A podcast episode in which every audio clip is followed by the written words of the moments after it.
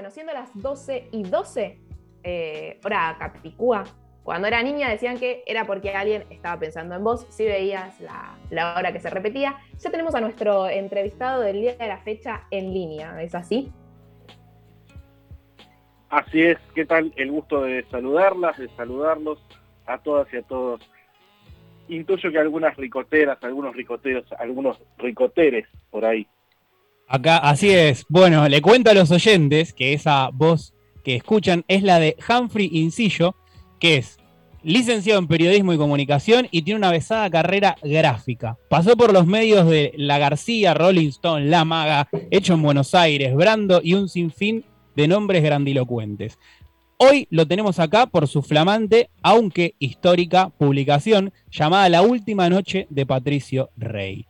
El libro es un relato de época y transcribe la última entrevista que los redondos dieron juntos antes de la separación en 2001 a la revista La García de la cual Humphrey era parte. Esa entrevista la llevaron a cabo el susodicho Pablo Marchetti y Martín Correa, que, eh, bueno, hoy tenemos acá, como decimos, a Humphrey, que nos va a contar un poco de este libro. ¿Cómo anda, Humphrey? ¿Qué tal? Ahora sí, el gusto de saludarlas, de saludarte. Eh, muy bien. Y mm, aparte de todo eso, soy vecino de Villa Crespa, así que también un, ah. un punto más en contacto. Vamos, ahí un vecino. Bueno, eh, ¿Conocías la radio? ¿Te habías pasado ahí por la calle Corrientes? No, la verdad que pasé mil veces, pero no, no había registrado la radio. Así que bueno, nada, un gustazo y este, nada, espero que sea la primera de muchas charlas. Ojalá, ojalá que así sea. Perdón, Humphrey, te saludo por acá, Malena. Creo que tenemos otro punto en común, que, no en este no es un buen momento para sacarlo a la luz, pero eh, acá una hincha de Racing te saluda eh, nada, solo eso, para mencionar, además de Villa Crespense. Siempre, siempre es un buen momento igual para sacarlo a luz desde ya. Estamos acostumbrados a momentos muchos peores que estos. Así que, bueno, nada, un, gustazo este, saludarlas, saludarlos. Y sí, la verdad que es un momento para nosotros, eh, digo, hablo, hablo en plural por el, por el resto de los autores del libro, de, de Martín y de, y de Pablo, eh, muy movilizante, ¿no? Porque se pasaron 20 años y, creo que aquellas y aquellos que lean el libro se van a encontrar con una cuestión cíclica medio mágica, ¿no? Eh, un, montón de los temas que transcurrieron en la charla de aquella noche, que desde ya nosotros no teníamos idea que iba a ser no solo la última entrevista, sino el último momento de, de comunión, si se quiere, entre ellos, de convivencia eh, armónica, eh, tienen, tienen, tienen que ver con muchas cosas que están pasando hoy, 20 años después. Así es, es verdad, tienen cosas de, época, pero que uno las, las ve ahora y son bastante actuales. Yo lo que te quería preguntar era, vos en ese momento eras muy joven, tenías 26 años, ¿no? No, menos. Yo eh, menos. En ese momento tenía 21. 21, 22 años, sí, 20, 21 años, sí. Eh, ¿Hasta, ese, ¿Hasta ese momento, de esos 21 años? sí, 21, 22 años. 21, 22. Hasta ese momento, ¿no? En los 90, fines de los 90, principios del 2000, Los Redondos estaban en la primera plana. Para vos, ¿qué significaba este grupo?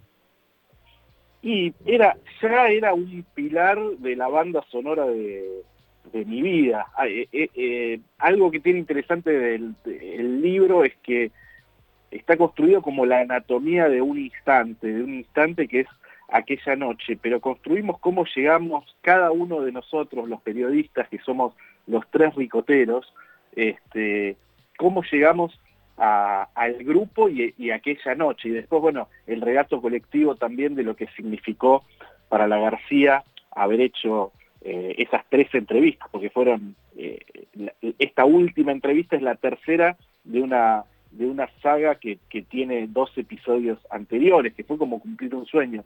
La verdad es que Los Redondos eran y son, un, insisto, un pilar eh, de la banda sonora de, de mi vida. Yo los empecé a escuchar a los 13 años y desde ese momento me hice fanático y, y, a la vez eh, era una banda que me generaba mucho misterio, que la escuché durante mucho tiempo sin haberlos eh, poder visto en vivo por distintas circunstancias, coyunturas y demás, que están un poco explicadas en ese, en ese texto.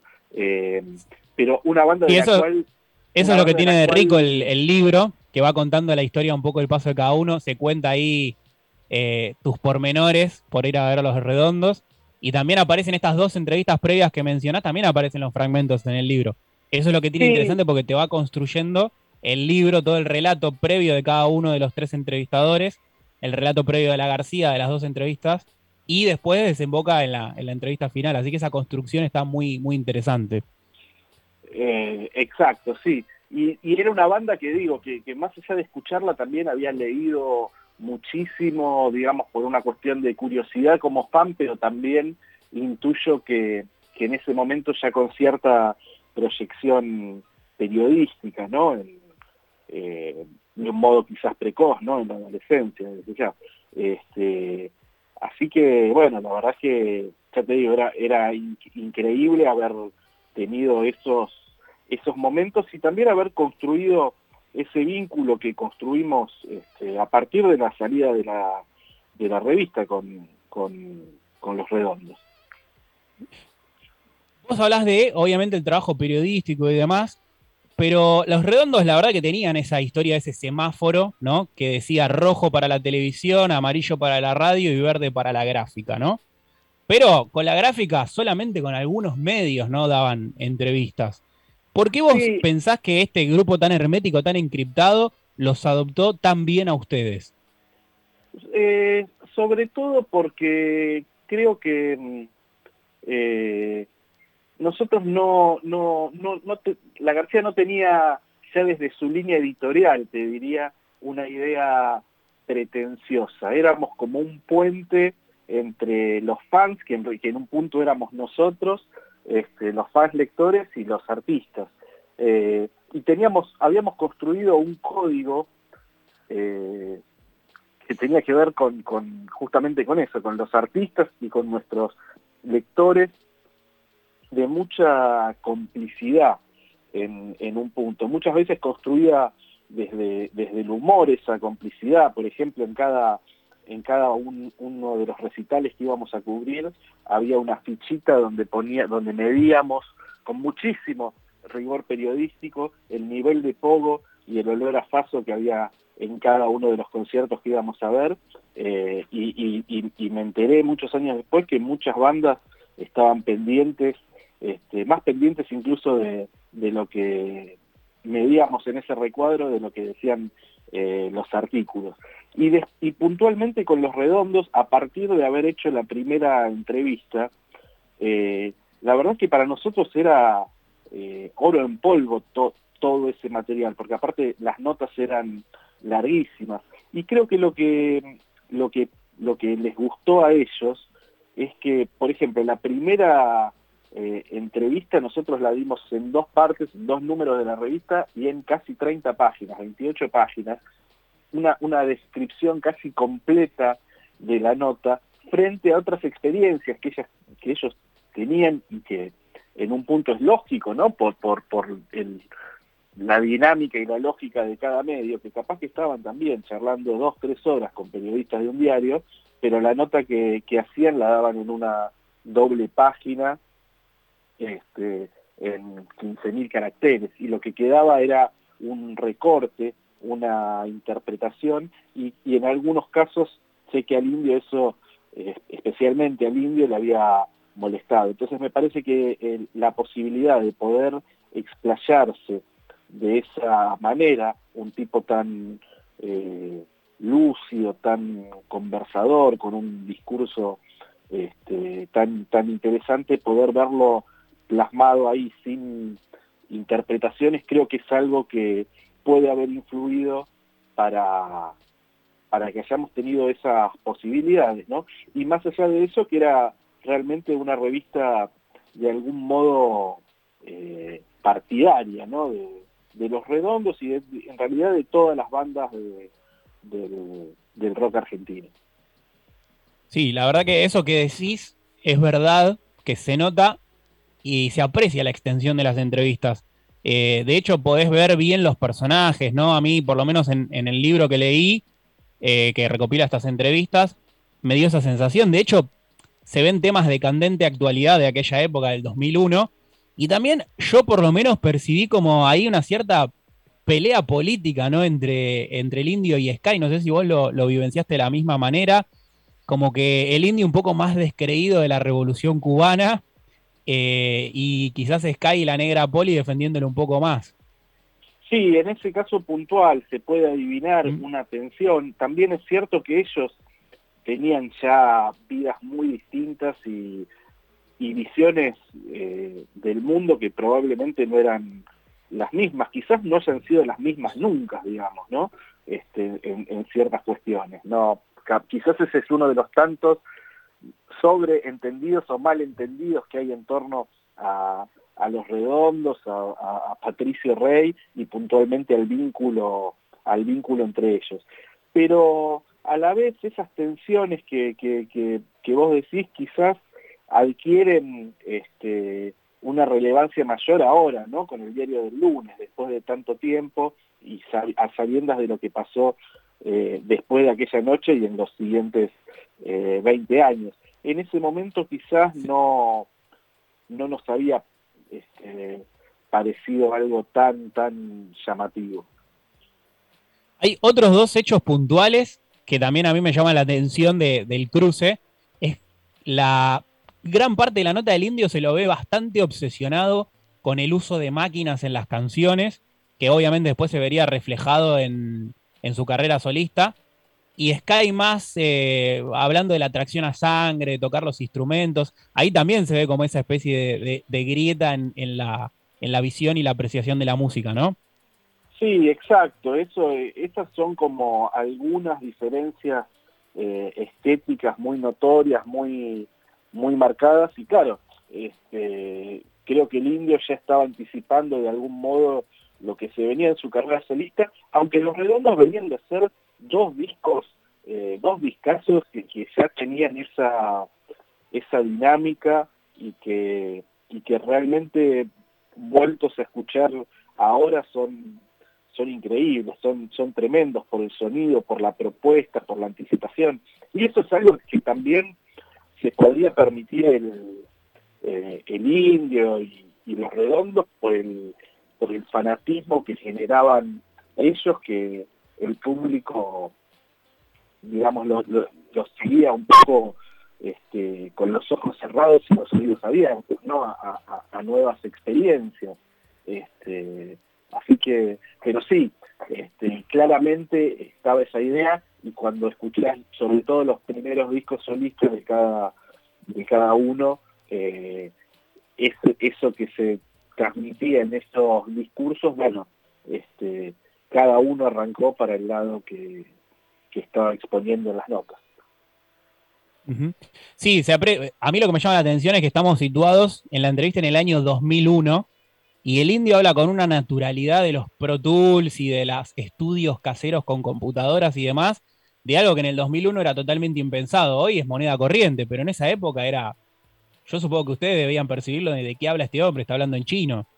Eh, poco sí y otro poco no tanto, digamos. Este, quizás era un poco llamativo para una banda de los como los Redondos que, que, habían hecho de, del rock and roll, digamos, una, una bandera, pero por otro lado ellos ya venían de, de experiencias, este, ya te digo, esos dos discos, digamos, tenían que ver este, con eso. El, indi el indio sí, quizás abierto a escuchar músicas que que el, el reportero, este, digamos, promedio no estaba, no estaba escuchando, ¿no? Eh, o hablando de productores, viste, en un momento eh, creo que habla de, de Moby, sí, creo que de Moby o de Fatboy. Sí, de Moby y de Fatboy Slim. Exacto, viste, como, como, como nombra toda una cultura de la cual eh, nosotros éramos contemporáneos, pero la verdad bastante ajenos. Este, no es que en, ese momento curtíamos raíz, digamos, y probablemente a su modo el indio estaba en, esa sintonía, digamos. Este, pero bueno, eh, creo que, que en definitiva eh, fue también sincero a sus, a sus expectativas, a sus deseos, a sus inquietudes artísticas. No, no creo de todos modos que esas diferencias estéticas hayan sido eh, fundamentales al momento de pensar la, el, distanciamiento, la pelea, la separación. Mm. Sí, a ver, en el libro, en las tres entrevistas de estas que estamos mencionando, eh, los protagonistas mencionan un poquito sobre las cintas no publicadas y los VHS de recitales. De hecho, en un momento el Indio Solari y eh, Poli se ríen porque hay una, cuentan que hay una grabación eh, de mejor no hablar de ciertas cosas cantada por la negra Poli y dice el indio que nunca lo vamos a escuchar y Sky se ríe y dice, bueno, quizás sí.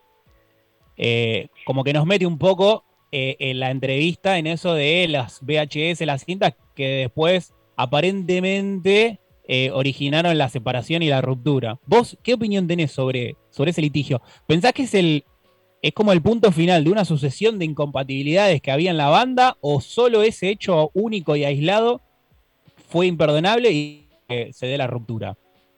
No, yo creo que, mira, cualquiera que, que, haya transitado por una separación o sabe que una separación digo de, pareja, ¿no? Este, las relaciones humanas se desgastan. En el caso del, en el caso de ellos estuvieron casi 30 años juntos, digamos, tienen eh, el, proyecto artístico, 25 eh, años, digamos, este, como, como Patricio Rey en, las distintas etapas del proyecto. Y, muchas veces las separaciones, eh, el, motivo es, es una pavada, ¿viste? Hay gente que, que, se termina separando por donde dejaron puesto una esponja en la cocina, digamos, los motivos que disparan una situación pueden ser bastante azarosos o ridículos.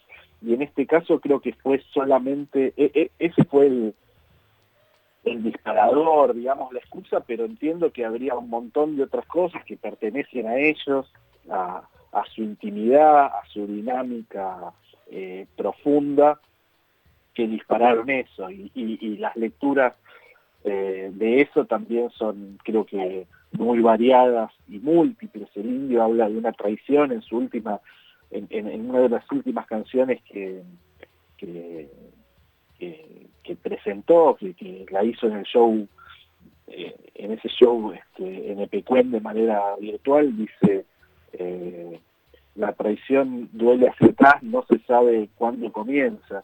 Y, Gran canción, ¿eh? bueno, es, una canción increíble, pero esa línea también es muy polémica, digamos, es lo que él siente, yo no creo, este, y sin, sin, pretender meterme en esa intimidad que haya una, una traición. Probablemente haya habido un desencuentro, un, este, algo que, que funcionaba y que dejó de, de funcionar para ambas partes y por eso terminó pasando lo que, lo que pasó.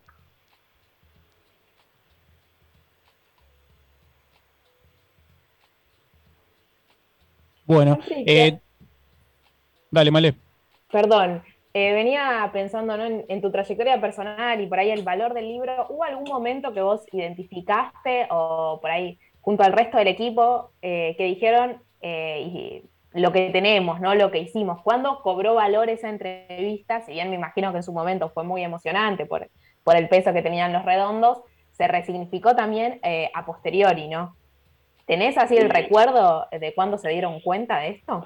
Sí, sí, muy, muy puntualmente, cuando lo hizo público el indio, este, que la pelea había sido aquella noche. En realidad eh, yo me había enterado unos años antes, pero bueno, también formaba parte hasta de cierta intimidad. En el momento en que hay una, una pelea, una polémica pública, este, que Sky dice, hace unas declaraciones al diario La Nación, creo que es una nota de Sebastián Ramos, este, que, dice algo así como que hubo un momento en que eh, sentía, él había sentido que alguien se quería apropiar del proyecto, algo así dice, de un proyecto colectivo de muchos años que, que, dice Sky, y el indio salta a responder con una carta pública donde cuenta por qué había sido la pelea, que cuenta lo de los videos de, puntualmente de esos conciertos, porque en realidad, digamos, lo que lo que cuenta antes Poli en, en, ese al respecto de eh, de esas grabaciones con este, de mejor no hablar de ciertas cosas digamos puntualmente este, era algo que forma parte como de unos archivos digamos underrated como sería buena parte de, los cassettes piratas este, que circularon durante años en, los parques y entre, entre los fanáticos, de los, ricoteros. Este, pero bueno, lo que estaba en juego ahí en realidad era más bien la edición de conciertos que habían sido registrados de manera profesional, que bueno, hoy en día en realidad desde hace muchos años ya están disponibles en, en YouTube. Pero volviendo al, a, tu pregunta, en realidad el momento que, nos dimos cuenta que ahí había un libro este, fue, fue cuando, cuando el indio lo hace público y también cuando este, salió, mira, por ejemplo, en un momento, hace ya como, no sé, seis, siete años, este, un, un libro que era el, el relato completo de el partido Argentina-Inglaterra, el relato completo de, ese partido de Víctor Hugo Morales, una transcripción de todo ese relato que incluye por supuesto el, icónico este, relato del gol de, Diego a el segundo gol, ¿no? Eh, de, el que elude a todos. Este, el barrilete cósmico. Exacto. Entonces, cuando sale eh, eh, un poco cuando sale ese disco, y yo me acuerdo que fue puntualmente que nos encontramos los tres en el cumpleaños de, César Marchetti, el hermano de Pablo, estábamos en una terraza, y ahí dijimos, che, tenemos que hacer, si, si, sacaron un disco con el relato este, de Argentina e Inglaterra, nosotros tenemos que sacar un libro con la entrevista completa, este, un poco en chiste y un poco en serio, digamos. Y la verdad es que siempre la en ese momento este, armamos un grupo de, WhatsApp y siempre la idea estaba de, hacerlo, dando vueltas, pero nos faltaba como un impulso. Y creo que en un punto la fecha redonda, la, la paradoja, eh, el aniversario, este, fue como el deadline que, en un punto necesitamos para, bueno, activar y hacerlo. Y, y en relación a eso pasaron varias cosas. También tomamos como, de algún modo, como modelos de, libros, eh, algunos libros que, justamente también tienen que ver con, con el fútbol. Uno de Andrés Burgo, que se llama El Partido, que es la crónica justamente de ese Argentina-Inglaterra, una reconstrucción de, ese partido minuciosa, eh, formidablemente escrita, este, y otro libro que, que también tiene que ver con, con, con, esa esencia, es este El Partido Rojo, un libro casualmente ideal, lo dice un hincha de Racing, que escribió un colega muy querido, Claudio Gómez, un libro que aprovecho para recomendar sobre la final de eh, Independiente y Talleres en el año 78, este, un, un, un partido muy cruzado este, por el contexto histórico, por la dictadura. Son dos libros que a su vez son hijos de otro de Javier Cerca, que es Anatomía de un instante. Y en realidad lo que, lo que pretendimos hacer, y creo que lo logramos, porque en definitiva el libro es eso, es la anatomía de ese instante, la anatomía de esa noche, como les contaba al principio. ¿Cómo llegamos nosotros a, a esa a esa entrevista, a ese momento eh, que por azar nos puso en un lugar de, haber sido testigos de un momento histórico para, para, el, rock en, la Argentina. Este, así que, bueno, esa fue, digamos, la, la intención y el, y el proceso de hacer el libro. Y lo que también fue muy especial para, para nosotros es que, es que salga por eh, Gourmet Musical, que es una editorial que, que, admiramos y, que queremos mucho, y que lleva adelante Leandro Donoso, que fue parte de la redacción de la García, era compañero nuestro en, en la García Leandro, así que de, algún modo cierra un, un círculo. Y una cosa más que es interesante de contar es que la portada que la hizo Alfonso Barbieri es una foto mental que teníamos los tres de aquella noche, sin imaginar, sin poder imaginar siquiera que iba a ser algo tan icónico, porque como, como decíamos antes, nosotros la flashábamos cada vez que hacíamos una nota con ellos, no la podíamos creer, o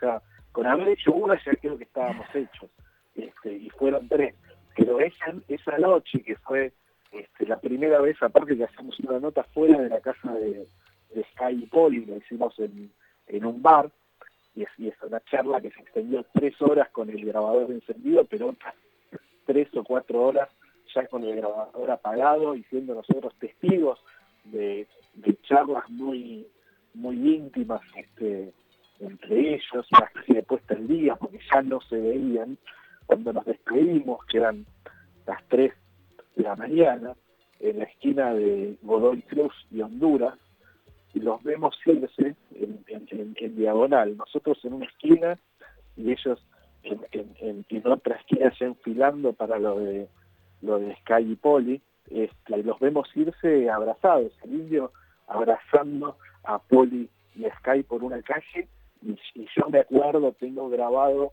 el momento en que Martín como que nos codea a los dos y a, Pablo y a mí y nos dicen, vean eso, vean eso, y era una imagen increíble. En una época donde no había celulares con cámara de foto ni nada, entonces lo que nos quedó es esa imagen este, mental que plasmó increíblemente eh, bien eh, Alfonso Fabieri, gran músico y artista plástico, a partir de nuestro recuerdo, a partir de nuestro relato. Bueno, qué, lindo regalo, ¿no? También entonces, casi como la fotografía de, de, lo último que vieron o de las últimas quizás personas que vieron a los tres redonditos juntos. Yo te diría, yo te diría que sí, porque porque era a dos cuadras de la casa, no había nadie por la calle, fue, como una situación, ya te digo, si la pensó es medio hasta cinematográfica, ¿no? Esa, esa escena, ellos sé Así que, bueno, para Medio mítico, ¿no? como todo lo que rodea. Exactamente. Como todo lo que rodea a los redondos. Con un aura muy mágica. Así que para nosotros fue también muy mágico este el reencuentro, este, no, no, no habíamos eh, creo que no habíamos coincidido después en, un trabajo así con los tres, así que juntarnos para hacer el libro también fue, fue, una experiencia, fue un modo de, revivir también esa experiencia maravillosa para, para los tres y, para todos los que pasamos por ahí, que fue la García, este, que fue una revista relativa, de, de, una vida relativamente corta, porque duró nada más que un año y medio, pero que, que, hizo mucha, este, la verdad es que hizo, marcó una, una época, supo leer una época. Una época que ahora, 20 años después, si la pensás, tiene muchos puntos en común. Bueno, se, reestrenó Ocupas, ¿no? Y hay algo que, hay un link entre, entre, entre la estética y el clima de época que retrataba este, a su manera Ocupas y que retrató a su manera la García. Es verdad, ¿eh? es con, yo por lo menos que soy fanático de Ocupas y bueno, releí algunas entrevistas de la García, se nota eso. Hay otro relato auténtico, por lo menos no es lo que uno como lector o como espectador de series como, de, como Ocupas busca, ¿no? La, realidad, la autenticidad del relato y también de las personas que efectúan esos relatos. Sí, y el, y el, y el clima de y el clima de época, ¿no? Que, que, que, con una crisis muy grande este, y que y que lamentablemente es este, por, por, conjunturas y circunstancias un poco y otro poco y otro tanto no, no necesariamente distintas, pero bueno, este, hay, hay, hay un clima de época que, que, se vuelve cíclico también. Humphrey, te hago la última pregunta y no te queremos robar más tiempo. Eh, ¿Hay algo que te haya quedado en el tintero de aquella noche que quizás por juventud, vergüenza o inexperiencia no le hayas preguntado a los redondos? No, la verdad es que, bueno, sí, seguramente este, quedan kilómetros de cosas por, conversar desde ya, pero eh, en un punto las tres, las tres entrevistas, digo, en el libro solamente hay algunos fragmentos de esas otras primeras dos notas. Este, la verdad es que no, esta es una charla que, transitó muchísimos temas, este, y, de hecho incluso se menciona, digamos, esta idea de que pasaba con, con, que saquen algún material audiovisual, digamos, ni siquiera era con, los conciertos, sino este, ahí decíamos que capaz que algo a partir de, de las cosas que estaba haciendo Rocambole para las pantallas, no sé, un, material así, eso se lo preguntamos.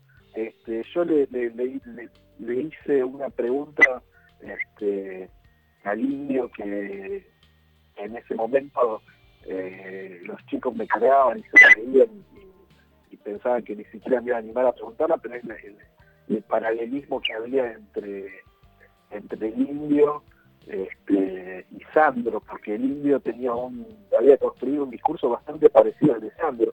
Sandro hablaba de que en la casa estaba Roberto Sánchez y el que estaba hablando ahí en la noche era Sandro, y el indio decía exactamente lo mismo en torno al misterio, ¿no? A la, en, la mansión de Banfield en, cuanto a este, en, cuanto a la figura de, Sandro y las chichis de Sandro eran como las bandas ricoteras. En, algún punto sí, eran, aparte eran artistas que, que si bien Sandro iba a la tele, tampoco que Sandro estaba dando notas todo el tiempo y no habría la intimidad de su casa, este, imponían ciertas reglas del juego. Igual, Una cierta obsesión también de Crónica TV con Sandro y con los redondos, ¿no? También, desde ya porque son dos medios populares y creo que mm. este, Crónica este, siempre interpeló en esas cuestiones. Al indio creo que no le gustó un carajo la comparación, o no la entendió, o se rió, pero la verdad es que yo sigo sosteniendo que hay muchísimos puntos en común entre ellos y estuvo bueno para mí desde esa inocencia de la, de la juventud también poder haberle hecho esa pregunta a nivel personal. Pero después la verdad es que, que son, son entrevistas que, que las veces que me ha tocado revisitarlas creo que son este, muy completas y, me enorgullece mucho el trabajo que hicimos los tres, digamos, ¿no? Haber, haber sido parte de, de, esa experiencia que fue sin duda este, trascendental desde muchos sentidos, desde el punto de vista personal y volviendo al inicio de la charla, ¿no? Los tres ricoteros este, fanáticos de distintas generaciones, pero, pero con los redondos como, como banda de banda sonora de nuestras vidas, la verdad que fueron nada, experiencias eh, increíbles. Y también a nivel, a nivel periodístico dejaron un montón de cosas. Por ejemplo, es la primera vez que, el indio, en, la primera de las notas, este, que el indio contaba que estaba en, en pareja. Eh, y eso fue una pregunta. Es verdad. es verdad, sí. lo, mencionan eso. Que, que, le hizo Martín Correa cuando este, estábamos terminando la nota y este, la primera de las notas, ¿no? Estábamos en la casa de Tony, este, y en un momento el, el indio dice, uy, ya, están, ya claro, y dice, yo me tengo que ir, y Martín le este, junta sus, muñecas como si fueran, este, como si estuviera expulsado y le dice, hay patrona indio. Y ahí el indio dice, sí, sí, yo hace muchos años estoy este, ya en pareja, muy feliz. Era la primera vez que, hablaba algo, este, algo así de, su intimidad. Entonces, la verdad es que ahí fue un hallazgo periodístico hecho del, del modo hasta más genuino. Este, y después en la nota final de la cual hablamos, menciona al hijo también, sobre los viajes a Nueva York y demás. Claro, este, ya había nacido Bruno y ahí también habla, pero ahí también ya, ya lo, tenía un poco incorporado. En ese, en ese primer momento este, fue realmente fue una revelación, fue un hallazgo periodístico este, que para mí es muy notable, ¿no? Un gran hallazgo de Martín. Totalmente. Bueno, Humphrey, te agradecemos por prestarnos esta, este mediodía de sábado, que para alguien que tiene tanto trabajo como vos, imagino que es un momento muy preciado de descanso. Así que no es poca cosa que lo hayas compartido con nosotros para hablar de, tu último libro. Bueno, un, un, gustazo y ojalá que nos crucemos por el barrio entonces. Ojalá, prontamente esperamos y bueno, en algún momento quizás eh, en el estudio. Te agradecemos y te despedimos con la grabación de la última canción que tocaron los Redondos en vivo, que es eh, Un ángel para tu soledad en el estadio Chateau Carreras de Córdoba. Gracias, Humphrey, por estos momentos cedidos para nosotros. No, por favor, un gustazo. Un gran abrazo para ustedes. Un abrazo, Ricotero. Nos vemos.